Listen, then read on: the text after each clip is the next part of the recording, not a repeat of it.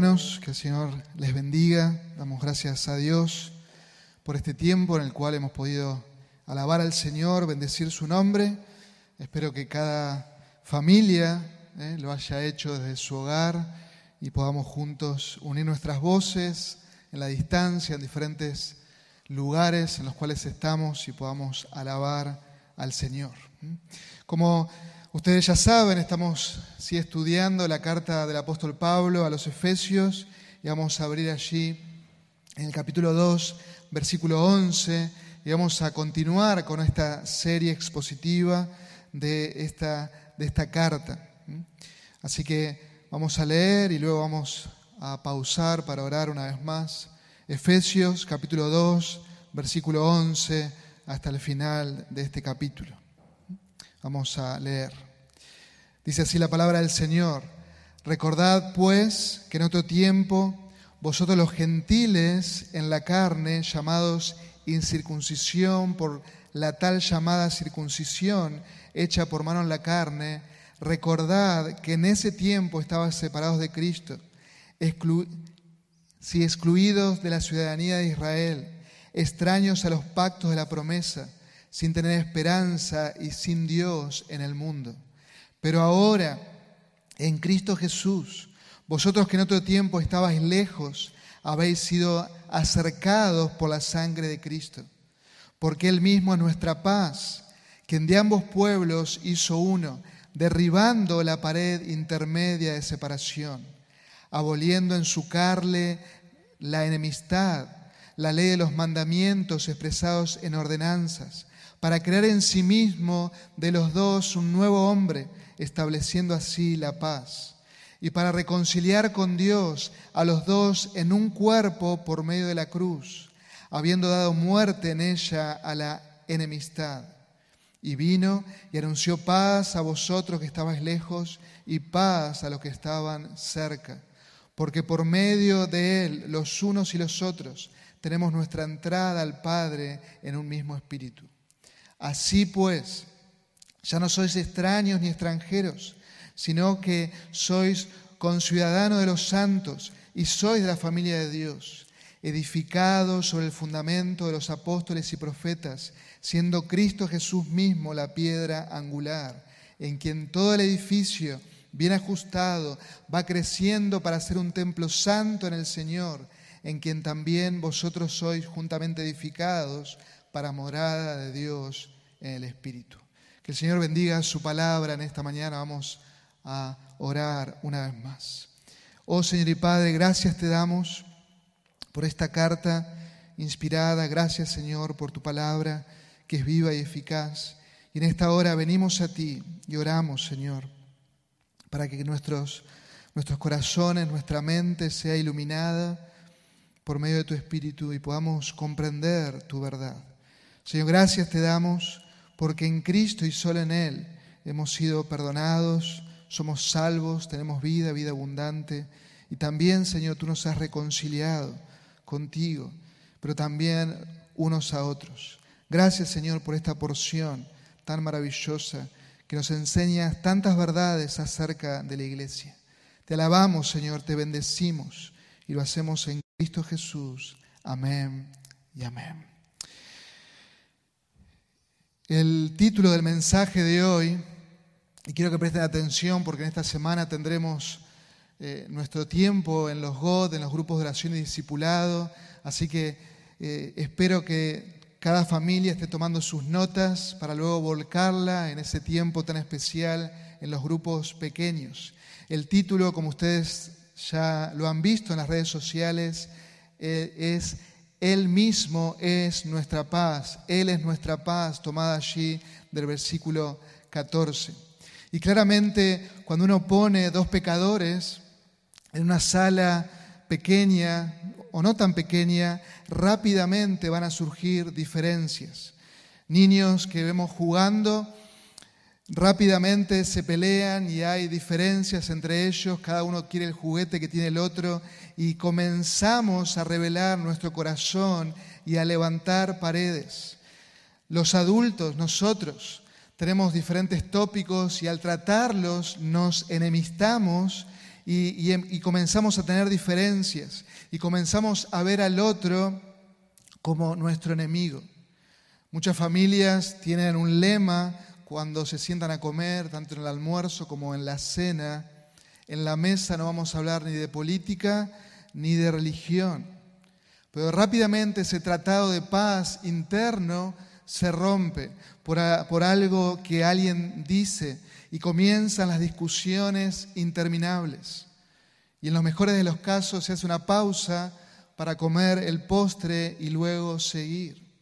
Encontramos enemistad por donde quiera que vayamos.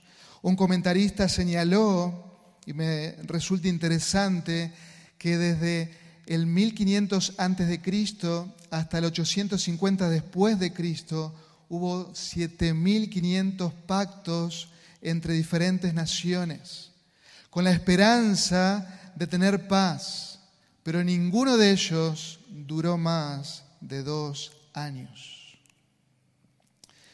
En la medida que crecemos, parece que rápidamente levantamos paredes enormes, barreras.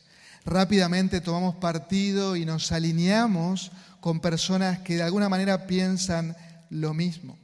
Y encontramos ciudades enemistadas, encontramos países, encontramos ideologías políticas y enemistadas, encontramos equipos de fútbol y otros deportes, encontramos una enemistad por el color de piel, diferentes ideologías, religiones, y hace que el mundo de las relaciones interpersonales sea algo muy complejo.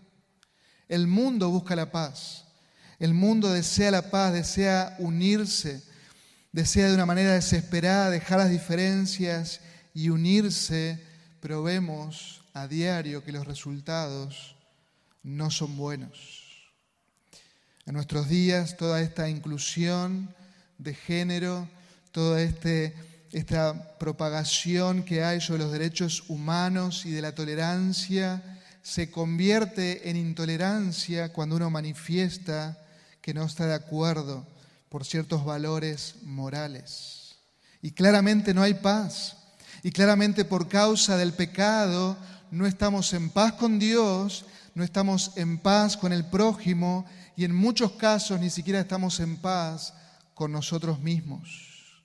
El ser humano no está en paz. Y una de las grandes enemistades que perdura hasta el día de hoy es la paz, es la enemistad, perdón, entre judíos y gentiles. Eh, personas que han viajado a a Tierra Santa y a Jerusalén, nos han contado que los judíos ortodoxos ni siquiera te miran a los ojos. Por más que vos te pares frente a ellos, por más que estés delante de ellos, para ellos vos no existís. Sos un gentil y como tal no existís. No te prestan atención, ni te escuchan, ni te miran. Y debemos saber, hermanos, que la iglesia se fundó y creció a la luz de este conflicto racial que parecía algo irreconciliable. Al leer el libro de los Hechos de los Apóstoles vemos cómo la iglesia de Jerusalén estaba maravillada, estaba maravillada y asombrada al ver que los gentiles también se convertían de los ídolos a Dios, al ver que el Espíritu Santo también venía sobre ellos, al ver también las manifestaciones y el obrar de Dios entre los gentiles de la misma manera que en la iglesia de Jerusalén. El apóstol Pedro recibió una visión y recibió una preparación especial allí en Hechos capítulo 10 para ir a la casa de Cornelio, un gentil, para prepararlo para ese encuentro. Y por eso debemos hacer un gran esfuerzo nosotros para entender la gran enemistad que había entre judíos y gentiles cuando nos topamos con este pasaje. Había un odio mutuo. Debemos saber que en la mente judía un gentil simplemente servía para mantener la llama del infierno viva. En la mente judía un samaritano y un buen samaritano era aquel que estaba muerto. Había odio, había gran enemistad. Y esto parecía sin reconciliación. Por eso en esta sección el apóstol exhorta a recordar dónde estaban ellos, los gentiles, y dónde están ahora por la obra de Cristo. Pero ya no más de una manera individual, como lo ha hecho en el capítulo 1 y los primeros versos que ya hemos visto del capítulo 2, hablando de nuestra salvación, sino que ahora presenta la realidad de la vida cristiana y cómo se vive la vida cristiana y se vive en comunidad. Dios la planeó así. La salvación es individual, pero no individualista. Dios nos salvó y nos puso, te puso como parte del cuerpo de Cristo. Él nos injertó, nos colocó como esa expresión local del reino de los cielos. La iglesia no es un invento del hombre, como algunos tontamente piensan. La iglesia nace en el corazón de Dios. La iglesia es el cuerpo de Cristo, la novia de Cristo. La iglesia es la familia de los santos, la asamblea de los justos, los que han sido llamados a la salvación, los que han sido apartados para Dios. Y estamos frente a uno de los pasajes más hermosos en cuanto a la doctrina de la iglesia. Y cada uno de nosotros debe prestar suma atención. Él es nuestra paz. Y en esta mañana vamos a ver tres puntos que salen del texto. Los primeros dos versículos, 11 y 12, debemos recordar nuestra necesidad de paz. Debes recordar tu necesidad de paz. En el versículo 13 al 18 debemos recordar su obra por la paz, esa obra de reconciliación. Y por último veremos y debemos recordar que debemos edificar para la paz, que debemos edificar bien del versículo 19 al 22. Y comienza esta sección el apóstol Pablo y da esta acción, este verbo recordar, traigan a su mente, traigan a su mente. El apóstol ha mencionado ya que tanto judíos como gentiles estaban muertos y fue por la gracia de Dios que Él nos dio vida a nosotros que estábamos muertos. Y ahora Él va a tratar e-, este tema de la reconciliación y ustedes deben recordar, deben traer a su mente dónde estaban ustedes los gentiles, quienes eran en otro tiempo. No deben olvidarse que por la gracia del Señor que los implantó. Y la mayoría de los creyentes allí en Éfeso eran gentiles, como nosotros hoy. La gran mayoría de nosotros, y creo que toda la iglesia, somos gentiles. Y por los siglos la circuncisión, los judíos habían mirado con desprecio a la incircuncisión, a los gentiles, con una actitud errónea, con una actitud exclusivista, fuera del plan de Dios para Israel y había diferencias, se habían hecho paredes enormes, culturales, religiosas y raciales. Y sabemos por la escritura que Dios llama a Abraham allí en Génesis y Dios hace un pacto con él y le da la circuncisión, esta pequeña cirugía, esta señal en el cuerpo, como una señal entre lo santo y lo profano, como una señal entre lo puro y lo inmundo. Pero esa diferencia dentro del pacto abrahámico no se hizo para que los judíos se jactaran, sino para que fueran una bendición, una luz para los gentiles, para que puedan proclamar la gloria de Dios. Dios los separó a fin de que ellos puedan ser utilizados, para que ellos lleven la revelación de Dios y la bondad de Dios a todas las naciones. Pero tristemente, el pueblo de Israel solo guardó lo ceremonial del pacto, sin guardar su separación moral, sin guardar la obediencia de la ley, sin guardar el amor por las naciones vecinas. Ellos debían proclamar la gloria de Dios, siendo la luz a las naciones, pero no lo hicieron. En lugar de eso cayeron en inmoralidad como todas las demás naciones. Incluso ellos se sentían mejores y se separaron y proclamaron el odio por aquellos incircuncisos. Ellos pusieran un énfasis desmedido en esa marca física. Y nosotros sabemos por la escritura que el tener o no tener esa marca no es prueba de que un hombre sea de fe.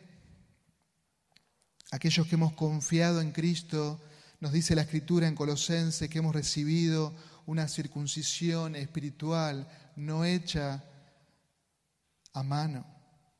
Hemos sido limpiados nuestros pecados, incluidos en un nuevo pacto que es perpetuo por la obra del Señor Jesucristo. Nuestros corazones, nuestros corazones fueron circuncidados. Pero debemos recordar, hermanos, dónde estábamos.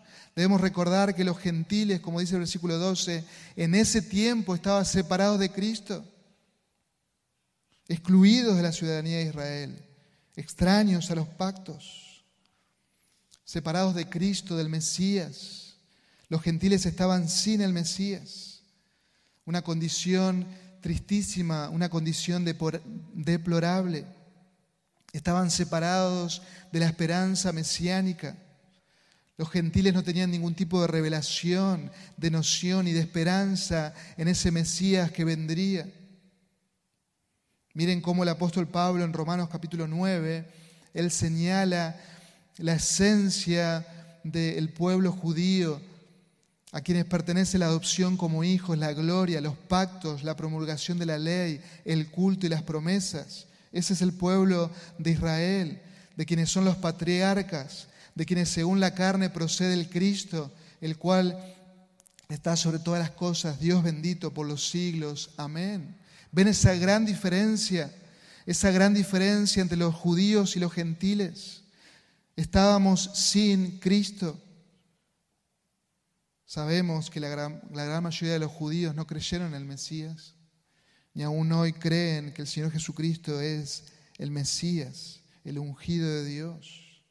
Pero ellos tenían esa noción, esa figura, esa esperanza del Mesías que vendría, pero los gentiles no. Claramente nosotros estábamos excluidos de la ciudadanía de Israel, era extraño a los pactos de la promesa. Todos esos pactos, el pacto abrahámico, mosaico, davídico, todos esos pactos que apuntaban al Mesías, pactos de la promesa, eran totalmente extraños para los gentiles. Los judíos disfrutaban de la teocracia, pero los gentiles no. Los gentiles no disfrutaban de ninguno de esos pactos. Aunque vemos en la escritura que Dios el Antiguo Testamento salvó a personas gentiles y las incluyó dentro de su pueblo, incluso algunos de ellos las incluyó dentro de la línea mesiánica, pero la gran mayoría de los gentiles estaban ajenos a los pactos. Era una terrible condición. Y miren cómo lo expresa el versículo 12 al final, sin tener esperanza y sin Dios en el mundo. Y pregunto, ¿hay una, alguna condición más terrible que esa?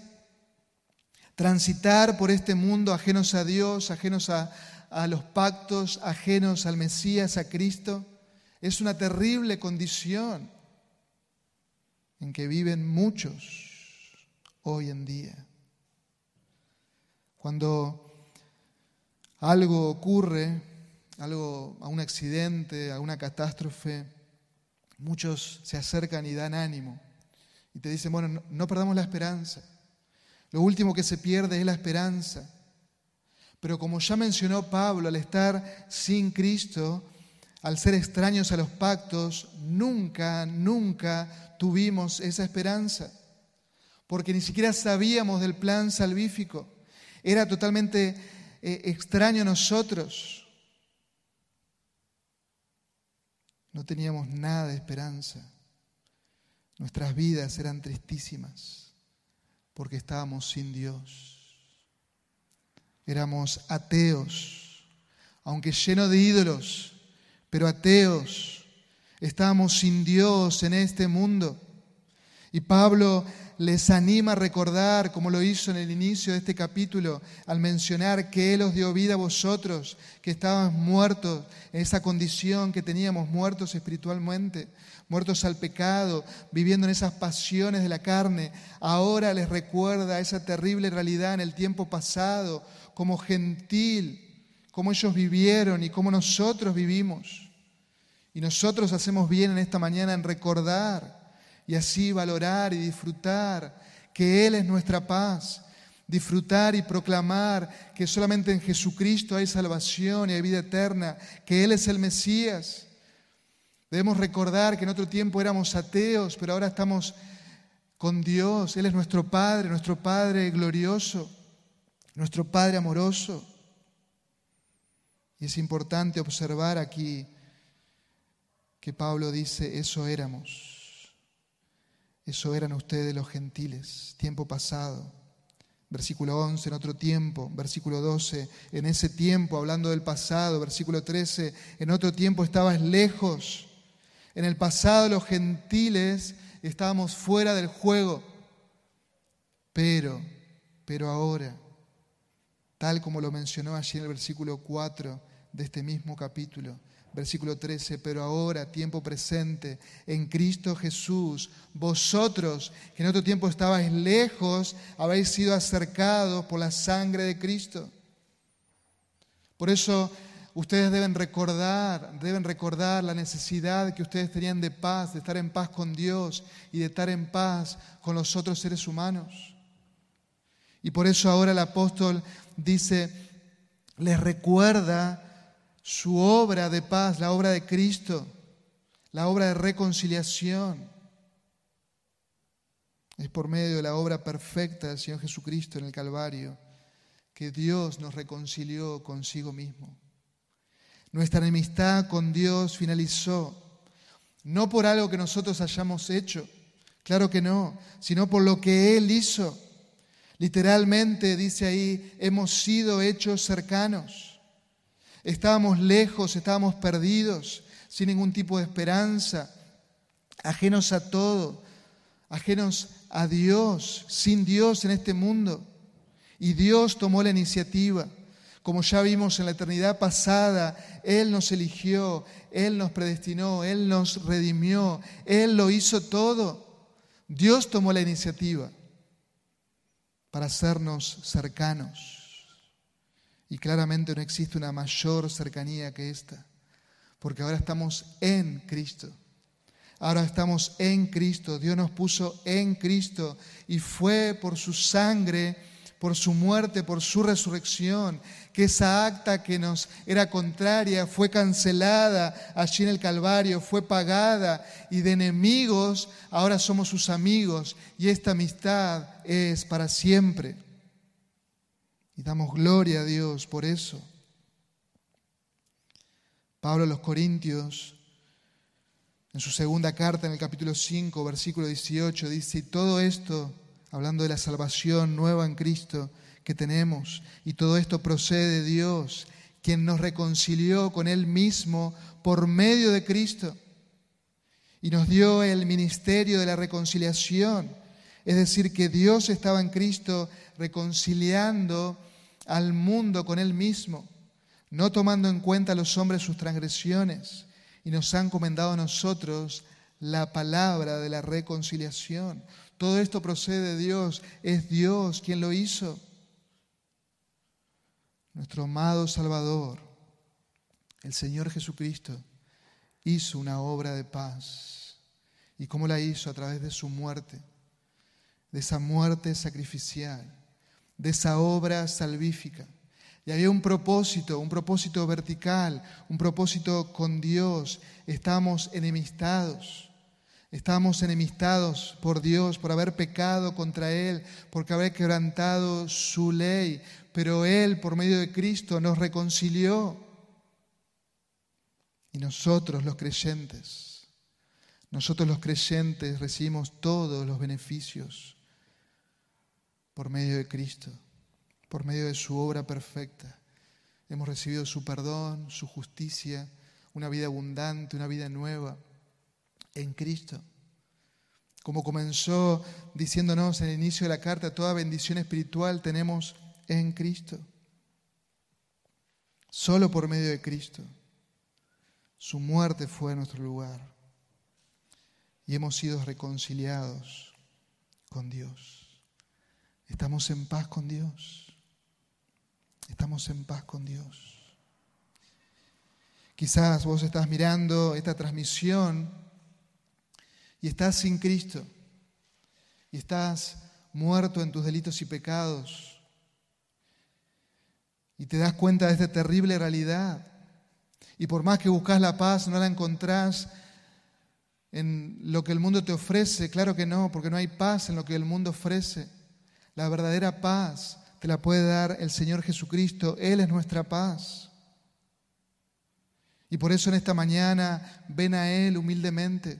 Reconoce que has pecado, reconoce que eres un enemigo de Dios por haber quebrantado la ley santa de Él. Y ven a Cristo en arrepentimiento y fe y solo en Él obtén perdón de tus pecados. Y solo en Él y por medio de Él reconcíliate con Dios. Ven a Cristo, no te tardes. Solo en Él encontrarás paz. Solo en Él encontrarás vida abundante y vida eterna. Ven a Cristo. Este propósito en el cual Pablo menciona aquí, porque Él mismo es nuestra paz, no solo tiene un propósito vertical, sino también horizontal, en esa reconciliación entre nosotros. Y quiero que vean que la cruz es central, su obra es central, y solo a través de su muerte nos es quitada toda enemistad toda enemistad con Dios, pero también entre nosotros. Porque Él mismo es nuestra paz. Él mismo es nuestra paz. La cruz es central. Jesucristo es nuestra paz, tanto en lo vertical como en lo horizontal. Nuestro maravilloso Salvador, el Señor Jesucristo, es nuestro pacificador. Y la paz solo se encuentra en Jesucristo. Solo en Él. Es una paz nueva dada por Él. No tiene nada que ver con la paz que el mundo puede ofrecer, con esa paz vana, barata, que rápidamente perece. Solo hay paz en Cristo. Isaías 9:6 nos dice, porque un niño os es nacido y se llamará su nombre admirable, consejero Dios poderoso, Padre eterno y príncipe de qué? Príncipe de paz. El Señor Jesucristo, Él es nuestra paz. Qué glorioso es nuestro Salvador. Un comentarista dijo que el Antiguo Testamento anunció de esa paz y que fue afirmada en los Evangelios y explicada en las epístolas. Y como dice allí el versículo 17, y vino y anunció paz tomando del profeta Isaías 57, 19. Paz, paz al que está lejos y al que está cerca. Él vino, Él anunció él proclamó las buenas nuevas de salvación. El Señor Jesucristo, Él vino y anunció paz a vosotros que estabais lejos, los gentiles, y paz a los que están cerca, los judíos. Él es nuestra paz. Y ya no hay más muchos pueblos, ya no hay más muchas etnias. En Cristo y solo en Cristo hay un solo pueblo y ese pueblo es su iglesia, su cuerpo. No hay más pared divisoria. En Cristo toda enemistad fue resuelta. Todas las leyes ceremoniales que el pueblo judío tenía y que ellos se creían superiores por tener ciertas leyes, fueron abolidas por completo. Todas esas festividades, sacrificios, ofrendas, leyes de limpieza y purificación, todos esos mandamientos externos fueron abolidos por completo cuando Cristo Jesús murió en la cruz, porque todo eso era sombra de Cristo, del Mesías. Seguramente en la mente de Pablo estaba esa pared de separación que dividía a los judíos de los gentiles allí en el templo de Jerusalén. Nosotros sabemos que el año 70 ese templo se destruyó, pero esa pared es que dividía a los judíos y a gentiles fue derribada antes, cuando Jesucristo murió en el Calvario. Cuando Jesucristo murió en el Calvario, esa pared que nos dividía de separación fue derribada esa pared que dividía a judíos y a gentiles, que tenía grandes advertencias de parte de los judíos diciéndole a los gentiles, no pasen, no pasen si no quieren ver la muerte. Ya esa pared fue derrumbada. Toda enemistad racial, política, religiosa, ya Cristo la abolió. Judíos y gentiles son uno en Cristo. No hay diferencia. Ahora todos, como dice en el capítulo 4, versículo 4, hay un solo cuerpo y un solo espíritu. Así también ustedes fueron llamados, los gentiles fuimos llamados a esta misma esperanza de su vocación, de su salvación. Y hay un solo Señor, una fe, un bautismo, un solo Dios y Padre de todos, que está sobre todos, por todos y en todos. El Señor Jesucristo es nuestra paz y nos ha reconciliado con Dios, pero también unos para con otros.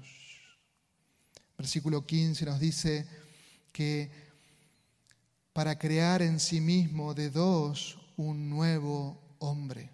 Cristo ha creado, un nuevo hombre. El versículo 10 dice, porque somos hechura suya, creados en Cristo Jesús. En el capítulo 1, versículo 9, nos dijo que los creyentes al estar en Cristo somos sabios y se nos ha dado a conocer el misterio de su voluntad. ¿Y cuál, cuál era ese misterio? Ese misterio de reunir todas las cosas en Cristo. Y esta unión que vemos aquí, esta nueva creación, su iglesia, su pueblo, es parte de ese misterio revelado. Así que no hay más enemistad. No hay una conversión de los gentiles al judaísmo ni viceversa. Hay una nueva creación, una nueva creación. Por eso el movimiento eh, y totalmente blasfemo de la, de la eh, se me fue el nombre ahora, de, los judíos, de la herencia judía y, todo ese movimiento que quieren volver al judaísmo, los judaizantes, gracias, los judaizantes y de las raíces hebreas, todo eso es un movimiento herético, porque quieren hacer del cristiano volverse al judaísmo. Y vemos aquí claramente que es un nuevo pueblo, una nueva creación donde conviven gentiles y judíos, judíos y gentiles. Es su iglesia, un nuevo pueblo, la iglesia de Cristo, la eclesía, aquellos llamados fuera y que está conformada por hombres y mujeres nacidos de nuevo. La asamblea de los elegidos a quienes Dios llama fuera del mundo, separados del pecado por su gracia. Y hermanos, hemos sido reconciliados, nuestros corazones han sido transformados y unidos por la eternidad a Cristo, pero también unidos unos a otros, porque Él es nuestra paz, que de ambos pueblos hizo uno. Él es nuestra paz. A los hermanos de Galacia que estaban queriendo volver a judaizarse y, comenzar a circuncidarse, etc., y dejar el Evangelio, dejar el cristianismo, dice, pues todos ustedes son hijos de Dios, ¿mediante qué? Mediante la fe en Cristo. Sola fe, mediante la fe en Cristo. Y todos fueron bautizados en Cristo, todos fueron sumergidos en Cristo. Y de Cristo se han revestido. Y por eso dice Pablo, no hay judío ni griego. Claro que no. No hay judío ni griego, no hay esclavo ni libre, no hay hombre ni mujer, porque todos son uno en Cristo Jesús. Y si ustedes son de Cristo, entonces que son descendencia de Abraham, herederos de la promesa. Se dan cuenta del poder glorioso del Evangelio del Señor Jesucristo. Y ese poder se ve en la iglesia de Cristo, en esta nueva creación. El poder del Evangelio que ha transformado nuestros corazones, que nos ha dado vida. Es el poder del Evangelio donde no hay más división. Y somos una comunidad nueva, una comunidad persuasiva, una comunidad atractiva por el poder del Evangelio en nosotros. Es el poder de Cristo resucitado que derriba toda pared humana. Somos nuevas criaturas en Él. Y amados hermanos, al ver este pasaje debemos reconocer que es por nuestro pecado con el cual estamos batallando, es por nuestro pecado que ese nos lleva a nuevamente levantar ciertas barreras y diferencias y a dividirnos y volver a construir barreras, paredes inútiles. Por eso es crucial que entendamos que vos y yo necesitamos someternos a la autoridad de Cristo que vos y yo necesitamos someternos a toda la escritura, a todo el consejo de Dios. Que vos y yo necesitamos someternos unos a otros y vivir en humildad el Evangelio glorioso del Señor Jesucristo y proclamar el Evangelio del Señor Jesucristo. Cualquier división, hermanos, entre nosotros es anti-evangelio. La primera exhortación del apóstol Pablo a los Corintios una iglesia que tenía múltiples problemas, pues lo primero en el cual el apóstol hace énfasis es en cuanto a la falta de unidad de esa iglesia. Y él les dice así en su primera carta, capítulo 1, versículo 10, os ruego hermanos en el nombre del Señor que todos os pongáis de acuerdo, que no haya divisiones entre vosotros sino que estéis enteramente unidos en un, mismo sentir, en un mismo parecer.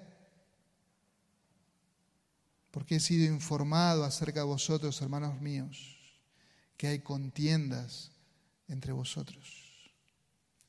Había divisiones. Se dan cuenta que si hay divisiones, estamos mostrando a los demás que no estamos confiando en el poder del Evangelio que no estamos descansando en el poder del Evangelio. Debemos recordar nuestra reconciliación con Dios, pero también con los hermanos. Debemos acercarnos una y otra vez a la cruz, al Calvario, y humildemente saber que es allí donde se ha hecho esa unidad y esa unidad es perdurable solo por el obrar de Cristo. Él es central en su iglesia y Él es central en nuestras relaciones. Lamentablemente olvidamos rápido que Él es nuestra paz y comenzamos a edificar diferentes paredes que nos diferencian de los demás. Y eso no debe ser así. Muchas veces dejamos de tener gozo, dejamos de servir, pensando que yo soy mejor que el otro, de una actitud orgullosa Estamos pendientes de lo que nos dirán, más de lo que Cristo dice de nosotros. Cualquier cosa que nos digan estamos a la defensiva. Nos sentimos más o nos sentimos menos. No, en Cristo y solo en Él tenemos una dignidad y toda enemistad entre nosotros ha sido resuelta en el Calvario y por eso nosotros podemos amarnos unos a otros y es una marca distintiva de la iglesia de Cristo. Debemos amarnos unos a otros y no amar como ama el mundo. Como ama el mundo, aman a aquellos que los aman. Y muchas veces en el cuerpo de Cristo vemos esa realidad. Amamos a aquellos que nos aman. Y eso no debe ser así. Entre nosotros debemos amarnos unos a otros. Que podamos examinarnos a la luz de la Escritura y preguntarnos, ¿Soy realmente un instrumento de paz o estoy constantemente haciendo paredes? ¿Vale más mi unión con Cristo y esa unión con Cristo con mis demás hermanos o pongo sobre la mesa siempre mis opiniones, mis formas, mis argumentos, mis ideas? ¿Valoro más lo que Cristo valora, su iglesia, o valoro lo que el mundo valora? Debemos examinarnos a la luz de este pasaje, porque cada uno de nosotros somos parte de su iglesia y tenemos privilegios y tenemos responsabilidades. Por eso el apóstol al final les recuerda que debemos edificar para la paz. Debemos edificar bien. Dice versículo 19, así pues, concluimos ya no sois extranjeros ni advenedizos ni extraños, como lo éramos en el pasado, versículo 12. Ya no lo son más, estamos en Cristo. Estamos en Cristo. Y soy conciudadano de los santos, soy de la familia de Dios. Y por eso edificado sobre el fundamento de los apóstoles y profetas, siendo Cristo Jesús la piedra angular, en quien todo el edificio, bien ajustado, va creciendo para ser un templo santo en el Señor. Y acá encontramos tres verdades gloriosas de la nueva creación, de la iglesia de Cristo, y que debemos cada uno de nosotros recordarla, recordarla y me ayudará a mí a edificar bien. Lo primero que el apóstol dice es que somos conciudadanos de los santos. Nuestra identidad es con Cristo, pero también con los otros cristianos, con los otros hermanos que también están en Cristo. Y estamos todos en armonía porque Cristo nos da esa armonía. Somos parte de esa misma ciudad, de la ciudad celestial, de la ciudad real. Somos parte del reino de los cielos. Y recuerden lo que Pablo está desarrollando, esta problemática entre judíos y gentiles, gentiles y judíos. Y ahora son ciudadanos del mismo reino. Y eso lo hizo Cristo, no hay diferencias, ninguna diferencia. No por ser judío estás en una categoría mayor o no por ser gentil estás en una categoría menor, no, la identidad y la dignidad la da Cristo el Señor y somos parte del mismo reino. Todos somos, somos, somos parte. Es Cristo el Rey. Todos los santos seguimos al mismo Rey. Todos tenemos privilegios en este reino, pero todos también tenemos responsabilidades. Y debemos saber eso. Y cada uno en el rol en el cual el Rey nos ha designado pero todos tenemos la misma dignidad. Somos de Él. Pero el apóstol es como que pone primera, segunda y hay una, una mayor intimidad. ¿Y qué nos dice? Somos de la familia de quién? De Dios. ¿No? No solo que somos parte de la misma ciudad, sino que somos de la familia de Dios, una mayor intimidad. Somos una familia y esa familia es de Dios, fue creada por Dios todos tenemos un mismo Padre y todos tenemos acceso al mismo Padre y es por medio del Señor Jesucristo. Todos somos hijos y hijos amados, todos hemos sido adoptados y por eso debemos amarnos unos a otros. En Efesios capítulo 5 nos dice que debemos imitar a nuestro Padre. Como Él nos ha amado, nosotros debemos amarnos. Como Él nos ha perdonado, nosotros también debemos perdonarnos. Somos parte de la familia de Dios y esta imagen es maravillosa de la gracia de Dios, porque somos tan distintos, somos tan distintos entre nosotros, pero somos uno en Cristo, somos una familia y esa familia es de Dios, la familia de la fe. Quiero que piensen por un momento en los discípulos, estos hombres tan distintos el uno del otro. Y podemos pensar en Mateo, este recaudador de impuestos, este que era un traidor a la patria, este hombre que, que recaudaba impuestos y se quedaba con la plata de su prójimo, de sus compatriotas. Pero en ese mismo grupo estaba Simón el Celote, que era parte de esta secta nacionalista, anti-Roma, anti-gentil, y estaban ellos dos ahí. ¿Y por qué estaban ahí? Porque Cristo los llamó en su gracia. Porque Cristo los hizo parte de su familia. Porque estaban sirviendo al Maestro. Porque estaban amando al Señor. Y estos hombres edificaron la iglesia, su iglesia. Todos pertenecemos a la misma ciudad, todos somos parte de la familia de Dios y por último todos somos el templo de Dios. Somos piedras de este nuevo templo espiritual de Dios. El apóstol Pedro en su primera carta usa esta metáfora y habla de los creyentes como piedras vivas, que están siendo edificadas, que están teniendo un sacerdocio santo, que ofrecen al Señor un sacrificio vivo al Señor. Y el fundamento claramente son las escrituras, la palabra de Dios el fundamento de este edificio nuevo, de este templo espiritual se ha levantado la palabra de Dios, esa palabra de Dios que ha sido traída por los apóstoles y por los profetas. Así que, mis hermanos, si cualquiera de nosotros deja la escritura, está sobreedificando mal. Dejamos de edificar, dejamos de ser iglesia. Si dejamos el Evangelio, automáticamente dejamos de ser iglesia. Por eso es importante que como piedras vivas, como parte de la iglesia que estamos edificando, edifiquemos bien, donde solamente hay una piedra angular. ¿Quién es? Jesucristo. Hay un solo fundamento, Jesucristo. Y vamos creciendo para su gloria. Y hay una única manera de crecer, que es el camino de la santidad. Es el camino de la santidad. Cada nueva persona que pasa de muerte a vida por la gracia de Dios es puesta en este templo nuevo, en este edificio, como una piedra viva. Pero cada uno de nosotros, mis hermanos, que estamos en este nuevo templo, debemos saber y edificar de una manera correcta.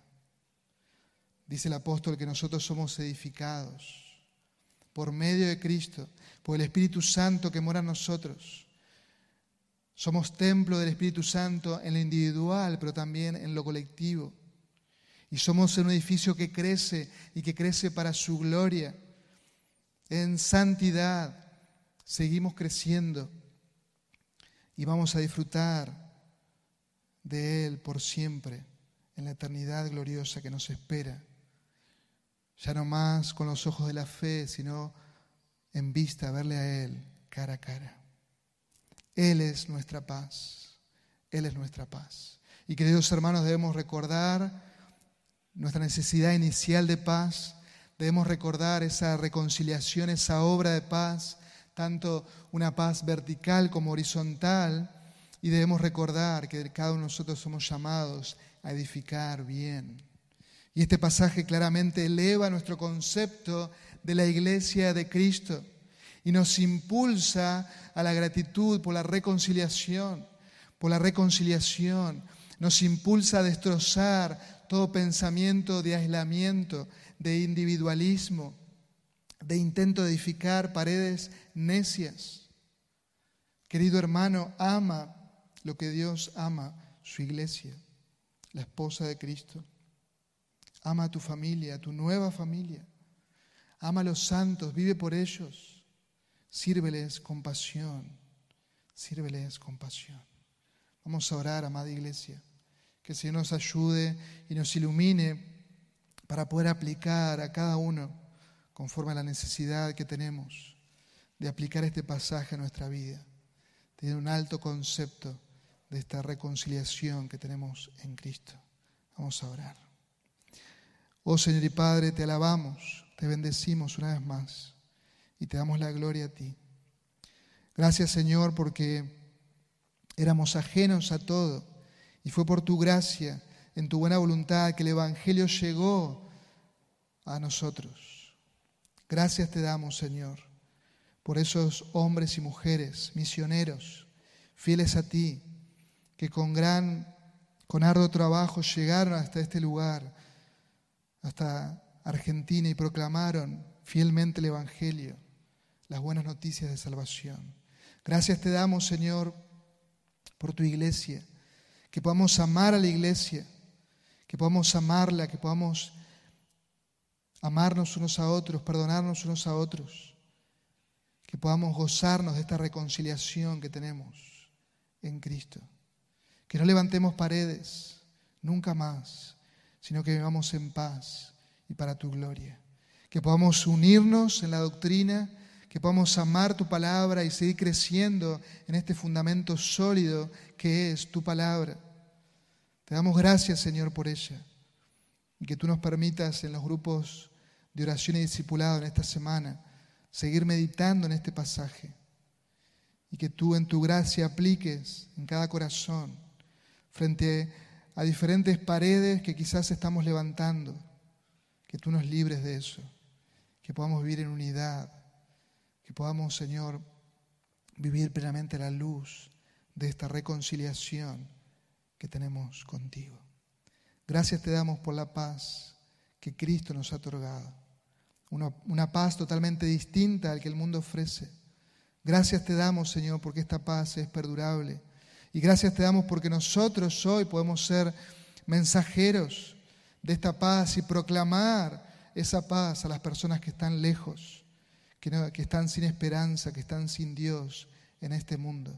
Que como iglesia, Señor, a viva voz, al comenzar esta semana podamos proclamar fielmente el Evangelio glorioso del Señor Jesucristo. Ayúdanos, Señor, en medio de este tiempo tan particular que vivimos, en medio de esta pandemia. Ayúdanos como iglesia a unirnos para juntos proclamar en fidelidad el Evangelio. Que podamos, Señor, ser libres de toda diferencia. Y Padre amado, oramos en esta hora por los enfermos de nuestra congregación, clamamos por ellos, oramos que tú les restaures, que tú les sanes, que sea tu paz y tu gracia sobre sus vidas en este tiempo. Padre bueno, gracias te damos por lo que tú nos has dado hoy. Gracias por tu palabra. En Cristo Jesús oramos. Amén y amén.